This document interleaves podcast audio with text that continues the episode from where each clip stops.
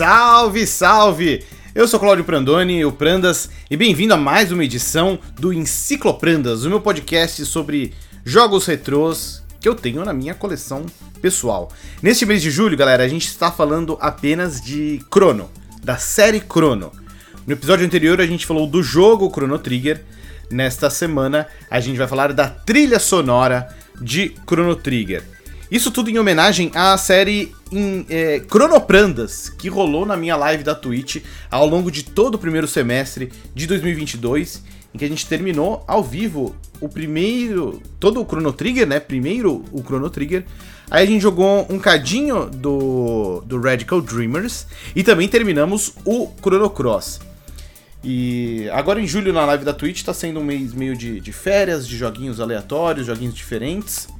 E no segundo semestre, né, a partir de agosto, para ser mais específico, a gente vai ter a série Mega Prandas, em que a gente vai jogar do Mega Man 1 até o Mega Man 11, depois do Mega Man X1 ao Mega Man X8 e com algumas surpresas no meio.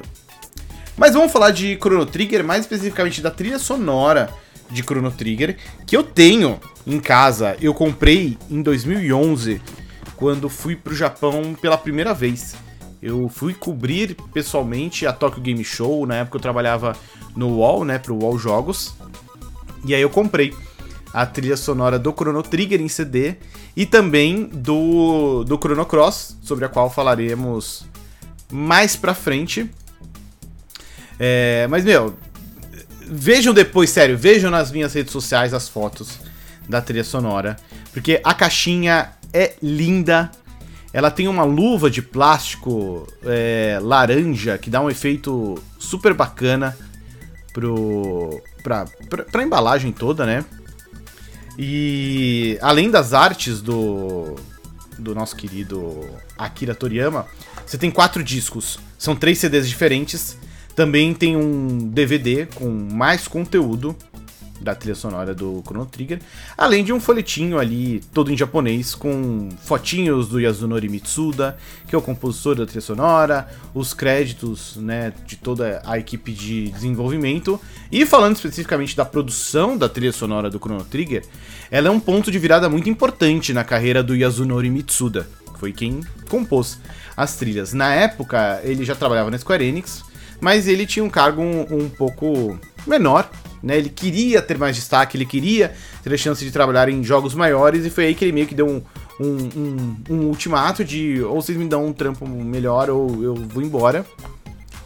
E aí, segundo relatos, né, foi o Hironobu Sakaguchi, o, o, o, criador de Final Fantasy, quem sugeriu de que ele fizesse a trilha sonora do Chrono Trigger.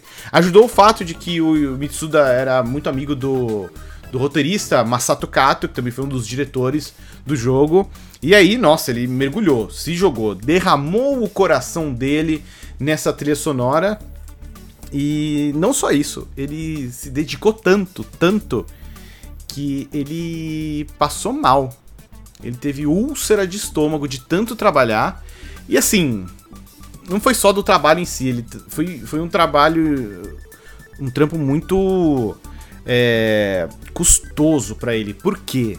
No meio do projeto, ele perdeu parte do conteúdo. Ele teve um problema com o disco rígido e, segundo relatos, ele perdeu cerca de 40 músicas que estavam em produção. 40!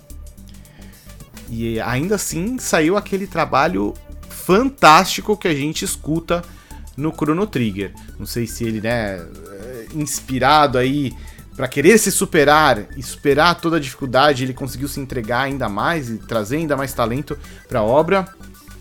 Ou o cara realmente é só muito bom, também é, é fato. Mas, enfim, no meio do projeto, o Yasunori Mitsuda passou muito mal, tão mal, que precisaram chamar outra pessoa para ajudar a completar a trilha sonora e chamaram ninguém mais, ninguém menos do que Nobuo Uematsu, que é o compositor clássico da série Final Fantasy. Ele fez aí mais ou menos umas 10 músicas para ajudar a, a encerrar, fechar o pacote, fechar a trilha do Chrono Trigger. O Mitsuda ainda se recuperou a tempo de a, a acompanhar a reta final de produção do Chrono Trigger, o que deixou ele muito emocionado. E, enfim, depois ele ainda voltou para fazer a trilha sonora do Chrono Cross. A gente fala sobre isso mais pra frente, porque é um outro capítulo também muito legal e, e bonito. E uma outra curiosidade que acho bacana de trazer aqui sobre a trilha sonora do Chrono Trigger é que uma das músicas que foram cortadas do jogo original era de um cenário chamado Singing Mountain. É, um trecho que foi uma dungeon, né, que foi cortada do Chrono Trigger, tinha uma música, a música foi cortada, mas depois essa música foi reincorporada no, na versão para Nintendo DS do Chrono Trigger, porque tem uma tem algumas dungeons novas, uma delas é o Dimensional Vortex, e uma das áreas do Vortex usa a música da Singing Mountain, ela aparece também na versão de PC. Então, é, tem esse detalhe, né? Foi uma música que literalmente viajou no tempo, né? Ela não entrou no lançamento original do Chrono Trigger, nem no relançamento do Play 1, mas acabou chegando depois para o Nintendo DS. Então, é isso. Fica aí o convite para vocês verem as fotinhos dessa trilha bonitona lá nas minhas redes sociais, tá no Insta, tá no Twitter, no TikTok eu mostro também um pouco da trilha sonora do Chrono Trigger. Então fica o convite para vocês me acompanharem nas outras redes sociais, também acompanharem minhas lives na Twitch, onde a gente debulhou aí o Chrono Trigger e nas próximas semanas teremos aí muito mais aventuras com outros joguinhos. Mas é isso, nas próximas edições de, de Encicloprandas, neste mês de julho, a gente vai falar de Chrono Cross, do jogo, e da trilha sonora de Chrono Cross. Não deixe de seguir aí o podcast no seu agregador favorito, venha comentar comigo nas redes sociais e até a próxima. Tchau!